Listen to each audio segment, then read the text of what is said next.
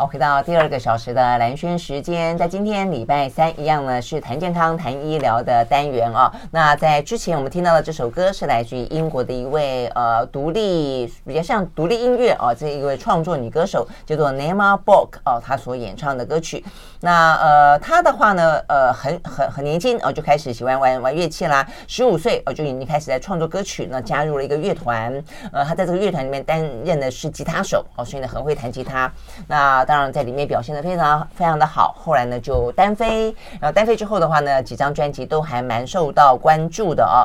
那这位 Naima Borg 哦，他的爸爸是巴西人，那妈妈的话呢，其实是希腊人哦，所以都拥有一些比较热情的、阳光灿烂的这种呃呃风格哦，所以他的性格当中也有这样的一个呃元素在里面。那他的。音乐的元素里面呢，也因此来得更加的多元。好，所以我想这个对他的音乐创作，对很多创作人来说，很多异国的元素或者是多元的元素，都是一个比较加分的啦哦。也因此啊，他的歌曲也就是呃充满了一些混搭之后哦，他的一个个人风格。好，所以我们今天所演听到的这个 Naima 哦 Naima Borg 所演唱的歌曲叫 Giant Pond。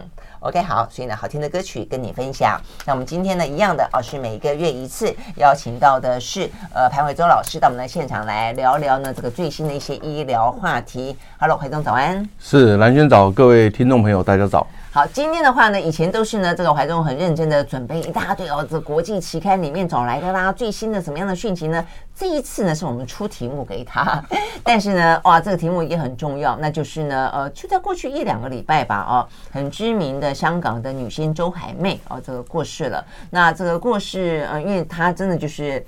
很漂亮嘛啊，有什么最美周芷若之称？然后呢，如果大家很喜欢呃张学友的歌《吻别》，他的 MV 里面最漂亮的女主角就是周海媚啊，呃，所以她过去我还记得。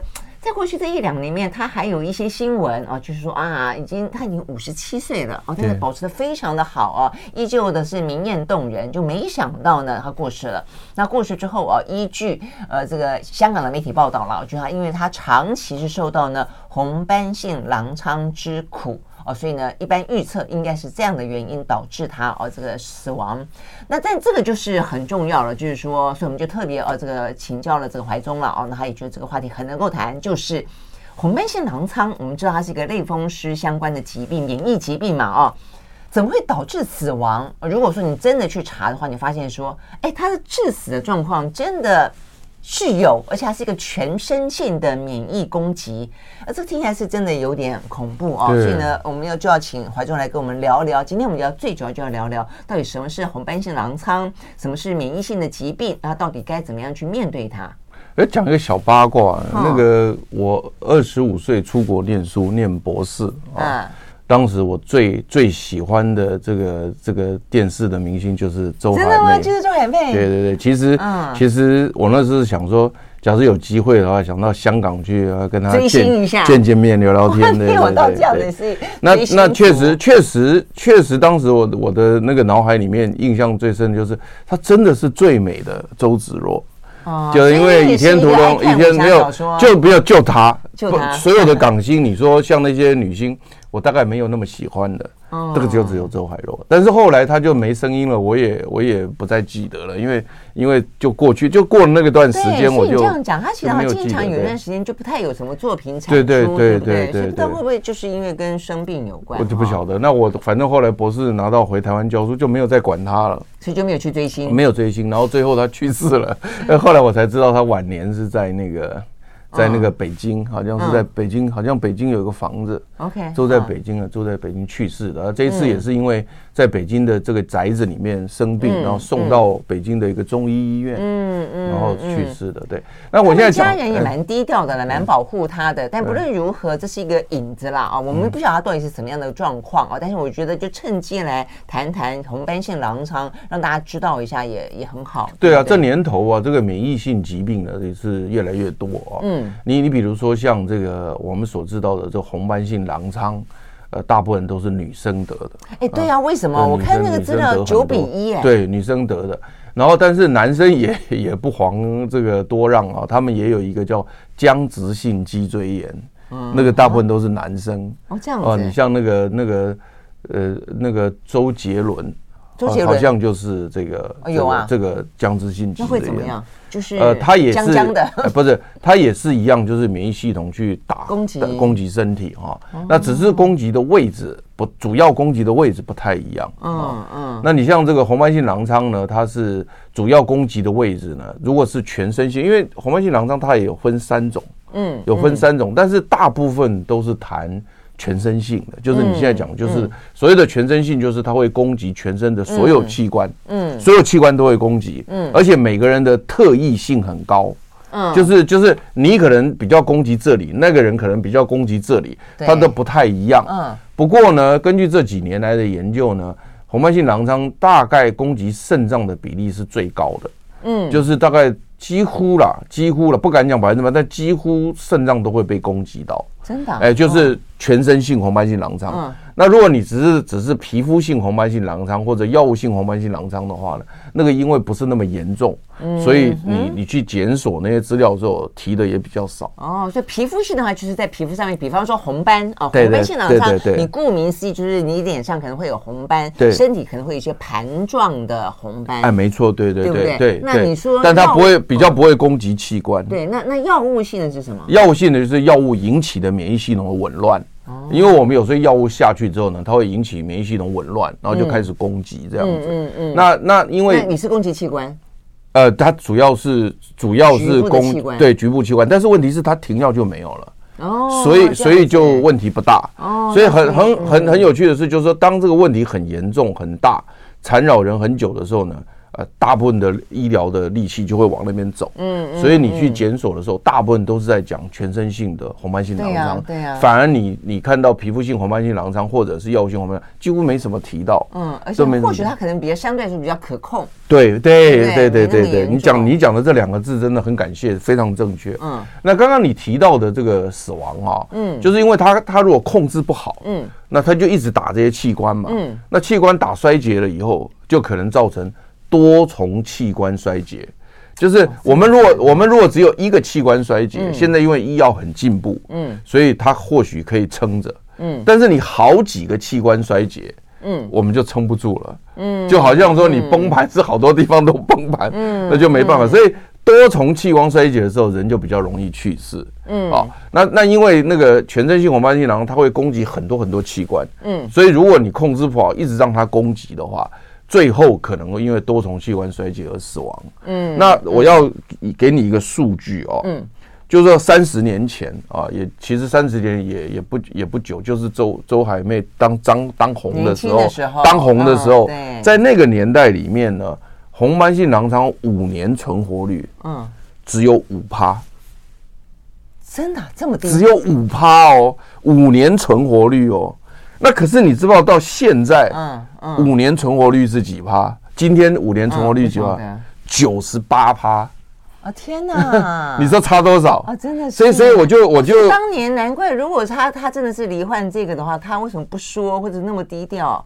对，我不知道，但是我的意思就是说，你可以看到医学进步有多多伟大了。所以，我我是觉得我们医学进步真的非常非常的迅速。嗯，所以当你跟我，因为这一次题目是你给我，的你给我了以后，我光去念书，我就念得快要哭了。因为其实红斑性狼疮我以前念过一次，从头到尾都念过一次。嗯，结果呢，你现在给我发现新的东西太多。嗯，然后就哇，一直念一直念，念到我都会吓到，想说不知道有没有办法回答你很多的问题。然后呢，好处还是很认真。对啊，然后呢，现在的这个十年存活率都达到九十 percent。嗯嗯，所以我们就算罹患了，然后呢，你在五年之内、十年之内，对，大概都过了这个，对，百分之百都可以存活了。真的吗？对，所以但是问题是，现在的一个想法是希望就是说。能够让你的生活品质提高，嗯嗯，因为我们并不希望说你活着的时候你会忍受那么多的痛苦。对，好，所以我们要休息一会儿，就要回来聊聊为什么会这么的痛苦。我们刚刚讲去攻击全身啊，那如果不是一个单纯的皮肤性，也不是一个药物所引起的，全身指的是什么？刚刚讲到说呢，肾脏是最容易被攻击的，引起肾衰竭，或者是说呃多重器官衰竭。但是事实上你去看啊，它是因为攻击神经。所以它也有导致神经错乱的，没错它会攻击脑部哦，所以呢又导致脑部受伤的，然后呢，更不用讲很常见的什么关节啦，哦，等等等。所以呢，它到底有哪些表征哦？你可以让你可以判断出来，呃，看得到的说有十一项，是不是？那再来就他比较好攻击的对象，除了女性多过于男性很多，九比一，然后他的年纪。好发在年轻，就青壮辈的女性啊，就是五十岁以下。所以啊，女性来说的话呢，就要呃特别呃这个注意去理解一下这个呢，可能对女性来说是一个呃，如果一旦罹患的话呢，是一个蛮辛苦的一个疾病啊。所以我们休息了，马上回来。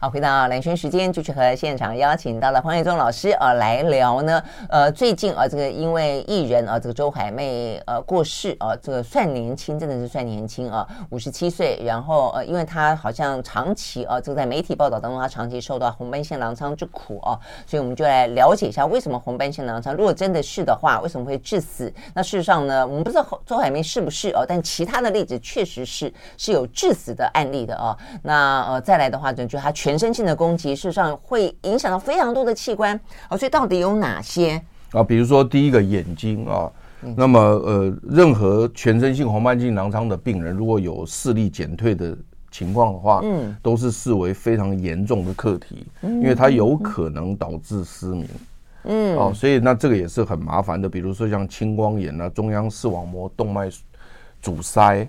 或者中央静脉视网膜静脉栓塞，嗯，或视神经炎等等的，当然这些细的东西你问我也可也可以讲嘛。就是说你动脉如果阻塞的话呢，它的神经细胞视神经细胞得不到养分，嗯，视觉就立刻就会不见掉。嗯，那你想想看，如果攻击神经，攻击攻击视神经，对，攻击视神经，所以所以你想想看，如果说一个成年，我常常在讲哦，一个成年人如果他原来看得见的，嗯，后来变成看不见，嗯，那就很不方便了。嗯，是不是心理的创伤会很大？这很不方便嘛，哦，所以这是第一个啊。第二个就是说呢，它对于骨骼关节肌肉也会攻击。我想你也知道，很多免疫疾病对关关节都会攻击。所以因此呢，它呃有一种情况，就是有很多类风湿性关节炎的病人，嗯，早期是说他是类风湿性关节，就后来后来发现他说红斑性狼疮，嗯，就是其实事实上关节部分也会很不舒服哦。嗯，那另外像这个心脏啊，心脏也会受到攻击，因为心包膜也会被到攻击。所以因此呢，也会造成比如说他高血压啦。或者是这个，比如说这个动脉冠状动脉病变啊等等的，所以这也都会出现，对，这也会出现。哎，所以那就变成说，很多心脏的疾病搞不好它的起因。或许是红斑性狼疮，你也不知道。呃，对，但所以就是说，现在目前这种免疫性疾病，因为一开始的时候如果不是很明显，那它又攻击很多地方，嗯，所以你不舒服，你去看医生，一没有马没有办法一下抓出来，嗯，有的时候需要一阵子，一阵子就是你去看了很多医生以后慢慢抓出来的。不过这几年呢，因为呃，就是医学进步的很快，所以他们现在也就是一直在在那个。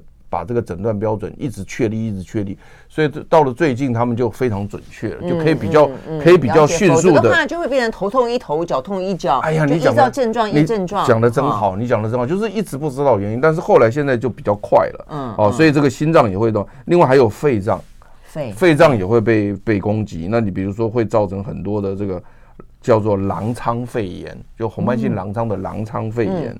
然后呢，也会有感染这些细菌性肺炎，嗯，也有可能。所以你可以看到，我我当然不是说猜了，就是媒体有讲说，那个周海媚到了中医医院急诊的时候，嗯，一直咳嗽，哦，一直咳嗽，那这这跟可能跟肺脏有关系，嗯，因为攻击肺脏是常有的事情，嗯，造成这个肺泡出血啦。或肺水肿啦，肺梗塞，你看这个是非常多的问题。会喘，对不对？对对对。啊，你像肠胃道也会被攻击。那肠胃道肠胃道攻击的话呢，你也可能造成，比如说肠系膜的动脉的血管炎，但是可以致命，也可以造成肠阻塞、穿孔坏死。你听起来你都会觉得这个很麻烦。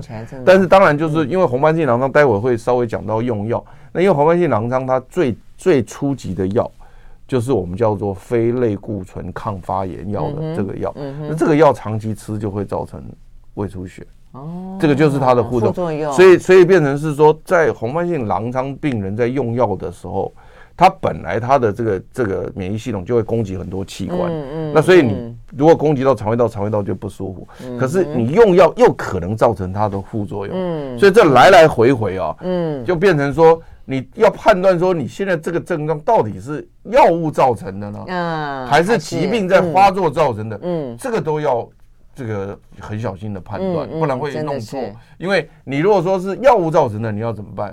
要减药或停药，对对不对？对。那如果是疾病造成的话呢？加药啊！哎呀，你看我们这个兰轩真的是太配合了，所以，所以我后来看了以后，我说不得了，这个东西是非常复杂。所以如果判断错误的话，那还得了？明明该减药的还加药，而且非常复杂，而且而且而且它有一个最大的变动，就是它有两个两个很麻，一个叫易变性。易变性就是说，就是就是异就是那个异同的异哦，OK OK，异就是说呢，人跟人之间嗯都不一样，同一个病嗯了解，人跟人之间他他到底会攻哪一个地方，会什么症状，每个人的变化是千变万化，没有一致性，没有一致性，所以变成说每个人要单独判断，嗯，没有办法。你如果你说统一判断就比较简单嘛，是啊。然后另外那个变是改变的变，嗯，那个变是什么呢？就是说呢，你一个人，嗯，他都会一直变。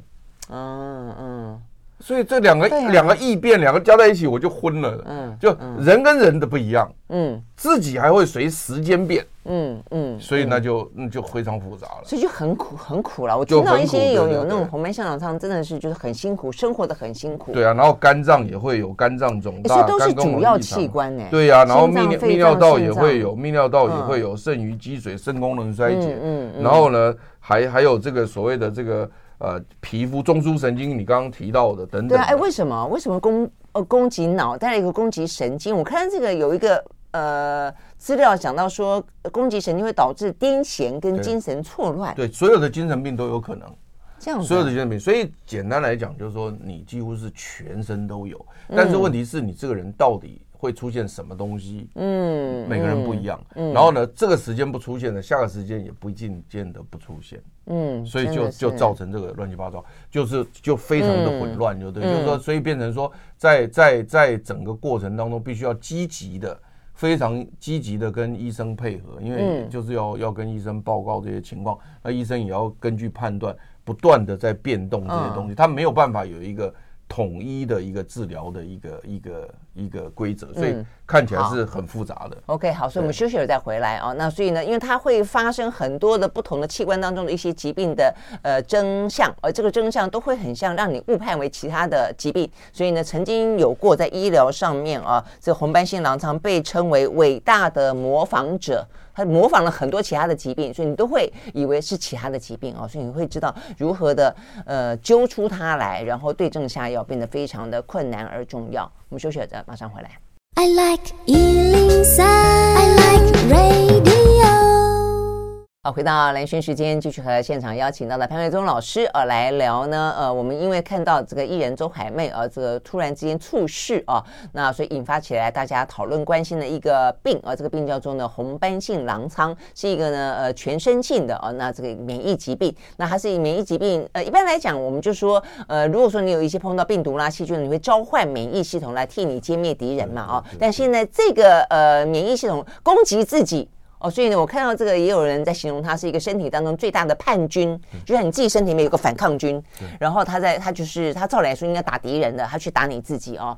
好，那所以这个红斑性狼疮，我们刚刚讲到了，它就是几乎身体的呃全部的器官，甚至连神经都会被攻击，所以我们。忍不住还是会想要问，所以为什么它到底从哪里来？那如果说女性多于男性的话，有人就说那是不是因为跟荷尔蒙有关系？对，那再来就是说是不是也跟遗传有关系？有人说是不是跟环境有关系？所以到底是什么样关系会导致我们的这个免疫系统过度活跃啊？对的哦，就是呃，现在目前大家在讨论，就是说为什么这这些年来呢，这个呃社会越进步，嗯，反而这个疾病就越来越多哦。所以因此呢，有的人就在怪说啊，是不是就会饮食啊变得比较所谓的这个呃，比如说油炸的啦，或者高热量啦、嗯、高油脂啦，嗯，还有比如说很多油类的这个比例不平衡啦，那所以造成所谓的这个这个肥胖啦，嗯，然后造成肠道菌的变化啦，这些都是我们现在目前都是呃大家怀疑的情形啊，都怀疑的情形。甚至有的人认为说，哎，那因为你这个饮食西化，油脂过多，造成肠道菌变化。因为现在肥胖也跟肠道菌有关系，嗯，所以因此呢，他说会不会因为肠道菌相的改变？因为肠道菌相跟免疫系统很有关系，嗯，所以因此他们就认为说，那是不是跟肠道菌相的改变也有关系？所以前曾经也有，单指的是讲到红斑性狼疮，还是说泛指所有的免疫的所有的免疫的所有免疫系统啊？只是说，只是说，当我们一个免疫系统疾病出现的时候，比如说我们常常举到的类风湿性关节炎、僵直性脊椎炎、红斑性狼疮，这些都是免疫性的疾病。那但是这些免疫系统的疾病呢，就是我们简单讲起来，就是我们自己的国军，嗯，叛变了，嗯，那叛变以后呢，打自己的单位嘛，嗯，那只是说每一个不同的这个免疫性疾病，它的这个叛军的背叛的那个军种，嗯，可能不一样。那我们基本上来讲，就是我们我们爸爸妈妈把我们生下来。那我们一开始就有的那个免疫细胞就是吞人家的，嗯，反正你不对我就把你吞掉，不对我就把你吞掉，这是第一线嘛，对不对？那这个是我们讲的吞食细胞或巨噬细胞。嗯，那后头的就是说呢，我吞你吞不吞不赢，那我我已经打败了嘛，我就打电话 call 后面嘛，嗯，就 call 后面来帮忙嘛。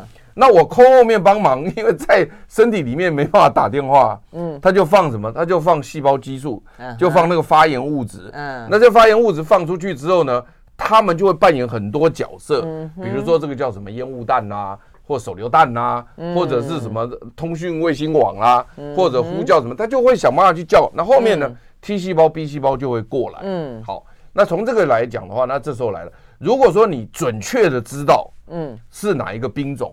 那你就压制那个兵种就好。嗯。可是因为我们很多不知道，比如说红斑性狼疮，现在还不知道哪一个兵种。嗯。所以我们压制的时候就是会全面压制。嗯。那全面压制的话呢，目前呃最有名的压制就是就是类固醇嘛。嗯。好，类固醇就是把你全面都压下来。就抗发炎，对，全面都压下来。嗯，但是你全面都压下来呢，它会有一个问题，就是说呢，当你剂量用的很重的时候呢，嗯，它的副作用就会出现。对，就很大。我觉得就哪些副作用？哦，它的副作用，比如说有呃月亮脸，嗯，水牛肩，好，这你知道吗？哈，嗯，然后另外就是比如说听都听过，但是月亮脸比较比较好理解，就是脸会肿肿大大的。那水牛肩是什么意思？水牛肩意思就是说那个我们那个肌肉啊。会重新分布，因为它肌肉会溶解再重新分布，嗯，所以就变成说它的肌肉的位置会变得很离谱，就变成说在某些地方会鼓起来，某些地方会没有，所以变成像水牛一样，像水牛一样那个在肩部有很有拱起来，对，它那个就是肌肉，它是肌肉会被高剂量的类固醇造成重新分配。所以它会变成分配不均，你不会像我们正常人，因为像地层错动的感觉，对，有有点类似，肌肉肌肉重新那个。那当然还有像比如说会不会痛啊？呃，它它应该它是一个长期应该长期缓慢的过程，对，在高剂量下。然后另外再来就是那个所谓的骨头疏松、骨质疏松、骨疏，然后再来就是骨头坏死。也会有骨头坏死，嗯哦 okay、那股骨，骨头坏死这就很麻烦，嗯，真的，这个就要整个换掉，或者是那个这个也非常麻烦，嗯嗯嗯，所以因此呢，这个这个高剂量的时候呢，就会的。那另外还有就是你全部压的时候哈、嗯，那它对抗外面的敌人的能力就会变少，嗯，所以它就容易感染，嗯哼，呃了解这种、嗯、了解，对，就本来我的免疫力就下降，对对对对，我本来这些军队是对抗别人的嘛，对，你把我整个压下来，嗯，那我是不是就这个？抵抗的人，就那如果很像一个国家，如果内乱的时候，其实最容易有外外侮外入侵，对对对。好，那这个时候呢，我们科学界就在想一个方法，说，那我们又不希望他疾病太活跃，去打我们的那些器官，让你受伤嘛，对不对？那可是又不能不压它，嗯，那这时候就想办法要有一个东西进来，是让这个类固醇的剂量能够减低，嗯，如果减低，副作用就降低了，然后呢，压制不要那么大。对，所以因此呢，它这时候就会有一个叫做免疫调节剂，嗯，或者免疫抑制剂会进来，嗯，那这个药如果进来的话呢，它就可以显著的把类固醇的这个剂量就稍微往下降一点，然后这两个下去平衡，嗯，这样。那如果说当然了，如果说你没有到达那么严重，比如说你到缓解期，对，因为它是有活性期跟缓解期嘛，那缓解期的时候呢，说不定就是用一般的所谓的。抗发炎的那个非类固醇的药就能够压得住。如果那个能够压得住，那是最好的。但是那个是属于完全没有活动性，就是很很缓解的时候。可是如果你只要到了中重度以后呢，类固醇跟免疫抑制剂都要进来。可是刚刚我一解释，你就知道说，如果我们整个把所有的军队，包括 T 细胞、B 细胞，所有的所有的细胞，就说全部都压下来，嗯，那这时候其实你的身体是是不好的，因为因为你压了太多东西，所以后来呢，我们就出现所谓的标靶药物，嗯嗯，所以标靶药物就是说呢，我准确的打某一个东西，对。好，所以我们休息再回来继续谈啊。那但是重点都在于说，因为它是一个免疫系统过度活跃啊，成为叛军啊，攻击我们的这样的一个重点。所以呢，它的呃治疗就是冲着免疫系统。但我有一个好奇，如果说这个疾病我们知道它的来由是荷尔蒙，或者它的来由是环境，那为什么不再往前再溯源一点，治更多的根本呢？所以我们休息也回来啊，继续聊。I like 103, I like radio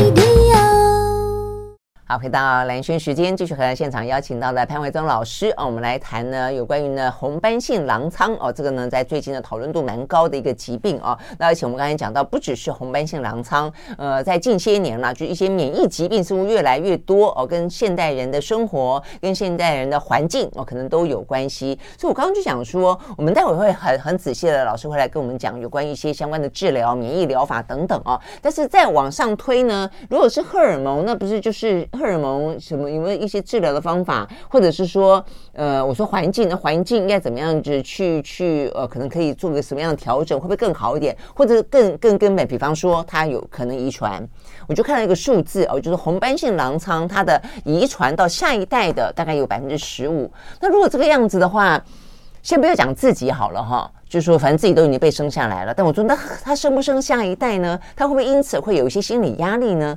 像这些。会会会会会啊会，因为是这样，就是说目前来讲啊，就是说知道有一些基因哈，呃是很容易跟这个红斑性狼疮可以有这个相关性啊。但是目前的情况是，并非说带有这个基因就一定会得这个病哦，它不是它不是这么样的直接。但是我们是发现说，如果带了这个基因的话呢，它是比较容易得的，对，所以刚刚说百分之十五，对，比较容易，嗯，所以因此在家族里面，如果带有这个基因的话，它就它就有可能，嗯，就是得到的机会会比较高，嗯，好，会比较高，所以因此呢，红斑性狼疮的病人还是可以生小孩，嗯，没有问题，只不过是说呢，呃，当女性怀孕的时候，她又是红斑狼性狼疮的患者的话呢，那么这个胎儿是很危险的。因为她在她在她在这个怀孕过程当中，如果她是处于活性期的话，那小孩子就很危险。所以通常来讲，如果是你红斑性狼疮女性要怀孕的话呢，你要跟医生配合好，就是呢，你通常是要在缓解期，就是你已经已经压到一个缓解期了，几乎她的那个叛军呢不不太作乱的情况之下，维持半年。就六个月以上才能够怀孕，然后才才开始计划性怀孕。是不是他们会认为它是异物啊？外来？是这个概念吗？不是，当然就是说他，对啊，当然他如果说他如果。活性的时候，它就会打很多地方，对啊，那就会造成胎儿的危险。嗯哼，所以因此呢，在这个怀孕是是非常困难的一件事情，不是说不能，嗯，但是呢，要跟医生搭配好。嗯，对对，所以因此呢，这是我要特别说明。好，那另外呢？那另另外呢，就是我刚刚讲到，就是说他现在拆这些东西呢，虽然都是不是乱猜，都是有研究过，应该是有相关性。对。但是相关性知道完了以后呢，还要知道 detail，就是很详细的说，它到底是怎么去去去经过什么样的程序去引发，这个都还没研究出来。哦，就只有相关，就比如说我们常常就讲说，哦，现在吃安眠药，嗯，哦，那吃久了以后，哈，哎，有可能得到老人失智。哎，对，我们假设假假设知知道这个东西，可是问题是现在还不知道是到底是老人失智症早期。就会失眠，嗯，还是你失眠久了以后会变成老人失智？就说你相关归相关，你因果也还没确定，包括机转怎么样也不知道。对对，它到底是怎么回事 也不知道。所以你说现阶段你要去去去阻止那个那个红斑性狼疮的这个发生，我们还做不到。嗯，但是呢，但是呢，科学家就就很很这个求知欲很高嘛。嗯嗯。啊，比如说某一个人有了这个红斑性狼疮，就给他抽血。嗯嗯，然后就测里面的东西，嗯哼，哎，后来我们发现说，哎，有一个 B 细胞的那个那个那个那个细胞激素很高，嗯，哦，那个叫做叫做 B B 细胞的刺激因子，嗯哼，也就是说呢，也就是说呢，因为我们这个有敌人进来的时候。我们就会分泌很多这些细胞激素，让这个免疫细胞增生嘛。对。那这个 B 细胞刺激因子呢，就会让 B 细胞增生。嗯哼。B 细胞变得很多。对。那 B 细胞变很多以后呢，那 B 细胞是专门做什么的？嗯、做抗体的。嗯哼。好，所以因此呢，这个抗抗体工厂就一直制造抗体。哦。所以因此呢，我们就发现说，哎，红斑性狼疮身体学里面 B 细胞特别高。对，抗体特别高，这已经知道，抗体特别高已经知道。嗯。嗯，但是呢。为什么抗体特别高？哦，我们发现说 B 细胞刺激因子很高。嗯，好，那这就是我们求知嘛。我抽个血来看，哎，它太高嘛。嗯，太高，好，那这下来就抑制刺激激素。哎，你讲的真好。哎呀，真的是呃搭配的很好。就是，所以科学家就想说，那我是不是能够把 B 细胞刺激因素把它压下来？嗯，所以因此呢，科学家就设计了一个抗体，嗯，专门把 B 细胞刺激因素把它抓掉。那抓掉以后呢？接下去后头的 B 细胞的数目就会下降。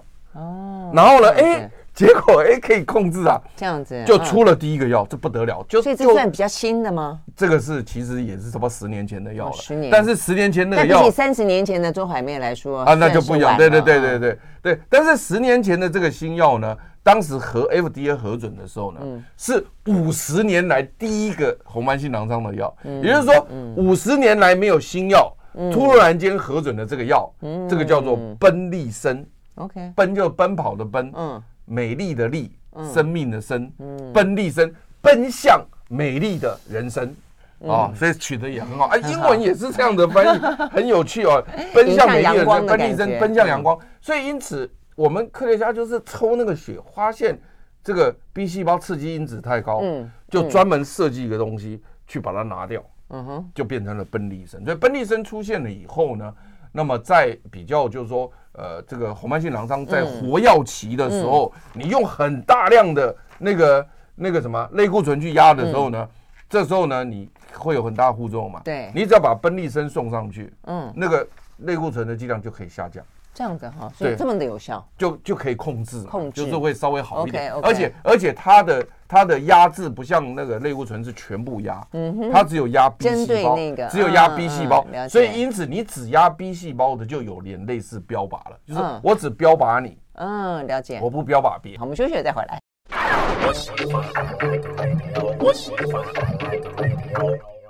好，回到蓝轩时间，继续和潘伟忠老师啊来谈这个红斑性狼疮啊。那我们刚刚一路聊下来，听起来当然就是说，如果是全身性的，真的是还蛮蛮恐怖的啦啊。这个攻击性很强，然后的话呢可能会致死，然后呢就算没有，呃，生活起来会非常的辛苦，因为你东痛西痛，哪里都会有有问题哦。但是现在的话呢，真的就是医疗进步哦。所以十年前有一个是五十年来第一个新药，那现在又有一个新药，又有新药，二零二一年 FDA 才通过，也是也是科学家就很有趣。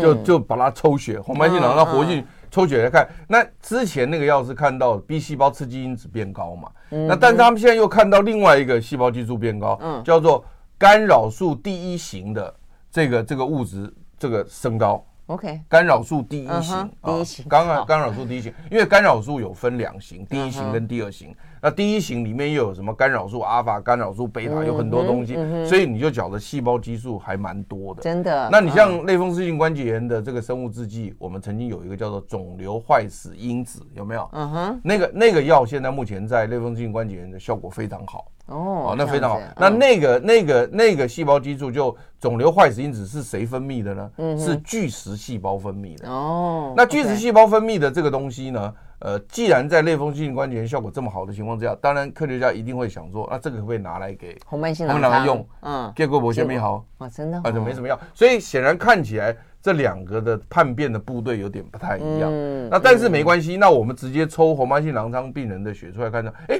他这个第一型干扰素特别高。嗯。哎，那就是在想说，那所以第一型干扰素也是属于一种细胞激素。对对，也是细胞激素。哎，你比如说像举个例子，当时新冠肺炎来的时候，我们就有用干扰素帮助它阻止那个病毒在肺部那个生长。那那个干扰素本来是我们自己会分泌，阻止病毒复制的。但是你阻止不了，我就送给你，外面送干扰素给你，让你去阻止那个新冠病毒。嗯，所以干扰素本身就是阻止病毒感染人类的一个很重要的一个一个一个一个一个细胞激素。嗯啊，所以因此呢，他就他就发现说，红斑性狼疮的病人里面，哎，第一型这个这个这个干扰素都特别高。嗯，所以因此他们又发展了一个药，嗯，就是叫做第一型干扰素的拮抗剂。就专门拮抗你的这样子，结果没想到又又中了，OK，又中了，然后后来在二零二一年就又上市了。上市之后呢，现在目前也是就是说也是很准确的，可以把这个所谓的这个类固醇的剂量往下降。嗯哼，就是因为你在很严重的时候，不是类固醇要下去嘛，那你要用很重，刚刚解释嘛，就副作用很大嘛。对，那这时候这个药下去的时候，哎，它的剂量就会回来，而且甚至可以让它的这个活性期。变成缓解，嗯，这也很重要。哎，那这这几个，包括你刚刚讲到，一个是干扰素的部分，一个是那个呃 B 细胞的，他们就都没有副作用吗？有，也还是有副作用。有他们的很大的副作用哦，我跟你讲，你你听了也都是可以理解的。嗯，第一个就是有可能会感染。因为因为你一压制某些部队的时候啊，嗯，它它的感染就有可能出现，所以这个时候就要非常小心感染，甚至他在用药须知里面有规定，嗯，就是你现在如果已经有感染，比如说因为这个我们人人这个红斑性狼疮，它本来就容易感染嘛，因为免疫系统紊乱嘛，那如果你现在正有细菌感染，这个药不能用。哦，因为你在你在呃敌人正在攻击你的时候，你又把自己的部队全部关起来，嗯，那这个不行。嗯，所以这就是说，你用了这个药有可能有感染，这是第一个要非常小心的。第二个就是他们也会发现，就是说用这个药以后呢，那个环形带状疱疹会比较容易出现，就陪抓。哦，我知道，那可不可以再打一次带状疱疹疫苗？我这个那必须要在要这个呃红斑性狼疮的病人要打疫苗，嗯，必须要跟医生就是沟通好，没错没错，因为因为他免疫系统有问题，所以他要什么时候打。然后打的时候有没有需要停什么药？对对对，这都要跟医生。我们那时候打疫苗的时候，医生也会特别提醒我说：“啊，你要打什么比较好？”对对对对对，所以他这个有的，所以我就跟你解释说，他这个副作用还是有，不是没有。所以因此他用药须知里面有一些规定，但是你只要把这些规定都都遵守，跟医生配合，那这个药下去是比以前会好一些。好，所以听得出来，这个免疫疾病真的比较麻烦，就是说，因为它是一个免疫系统，是帮你抵抗外物的一个系统出了问题，所以当你去压制它的时候呢，就会出现抵抗力变低，对，会感染其他的一些那个。所以我觉得，甚至有的人说会让癌症出现的几率也会变高，因为为什么？因为你的那个免疫系统就是平常会清扫那些癌细胞嘛，对，那你现在的免疫系统紊乱，那没空去清扫这些癌细胞，嗯，所以。出现癌细胞的机会也会比较大，甚至有的时候说，如果你已经有癌症的人，嗯，那用这些药的时候也要非常小心。哇，真的是这样的。好，那最后一点点时间的话呢，作息上面既然这个样子，如果说你为了要去治疗它这些免疫疾病，你一定会抵抗力变弱，所以呢容易招招惹来或者没有办法抵抗其他的疾病的话，那么在作息、饮食等等有什么特别？哦，对对对，呃，作息饮食当然作息当然就是要正常了哈，就是早睡早起，这都不用讲了。那运动也要做，这都 OK。嗯但饮食的部分要很注意的，就是我们现在人的油脂，我刚刚特别提到，就吃的都不均衡，嗯，所以要特别注意摄取 omega 三的这个油。哦，omega 三的，对 omega 三的油。那这 omega 三的油呢，可能在食用油里面，我们就要注意，就是尽量用这种紫苏油。或者亚麻仁油，紫苏可以榨成油啊。紫苏油跟就那个吃日本料理那个紫苏哦。对，紫苏油跟亚麻仁油啊，尽量不要用像什么大豆油啦，或者芝麻油这种东西，因为芝麻油跟大豆油都是欧米伽六。哦，是不太好。那那紫苏油跟亚麻仁油会比较好，所以如果是呃红斑性狼疮的病人，我建议家里面的油尽量用紫苏油跟亚麻仁油。嗯哼。然后呢，鱼类就是小型鱼类，我不是说深海鱼或大型，就是小型鱼，巴掌大的鱼呢，呃，一周要吃个三次以上，因为这个鱼鱼的鱼类的蛋白质也很重要。对，那另外就是呢，要补充这个维生素 D。嗯。啊，维生素 D 目前来讲是对免疫系统是很重要的。嗯嗯。那所以维生素 D 看着，那但是其他的东西不要乱吃。嗯。就不要乱吃一大堆什么什么健康食品什么的，这这不要通通不能吃。好像是有特别提醒，全部全部停掉，全部停掉，然后有什么事情都要问医生。嗯，那但是维生素 D 是可以补充的，要正常补充。因为红梅香凉餐有一个很特别的，呃，很多人呃很多患者会发生是光敏感，所以尽量不要在正午的时候去晒太阳。哎呀，你讲的真好呀，替我补充。所以对，就要所以那只好补充维生素。啊，对对 对对对对对对对对。然后另外，它因为使用类固醇容易补松。对，因为它它一定不断的在使用这些东西，然后加上钙，可能要补充一下钙片要补充，那其他都还好。对，其他就是其他就是你你本身需要营养来抵抗这些疾病，所以如果你因为本身疾病的关系胃口不好，或者是说因为用药之后胃口不好都有可能。嗯，那我们为了要能量够，我希望你们就是少量多餐。嗯，比如说你正常三餐没胃口，但是你中间如果突然间有点胃口了，麻烦你吃一点。嗯啊，尤其是一些优质蛋白质要吃，比如说像这个这个大豆啦，嗯，哦，就黄豆嘛，啊，黄豆，但是不是吃大豆油，啊，因为它有蛋白质。那另外，比如说像是鸡蛋，水煮的鸡蛋，嗯，每天吃一颗，这都很重要。OK，好，好，非常谢谢怀中今天为我们提供那么丰富的资讯啊，这个针对呢免疫疾病以及呢重点是红斑性狼疮，谢谢，好，谢谢，拜拜。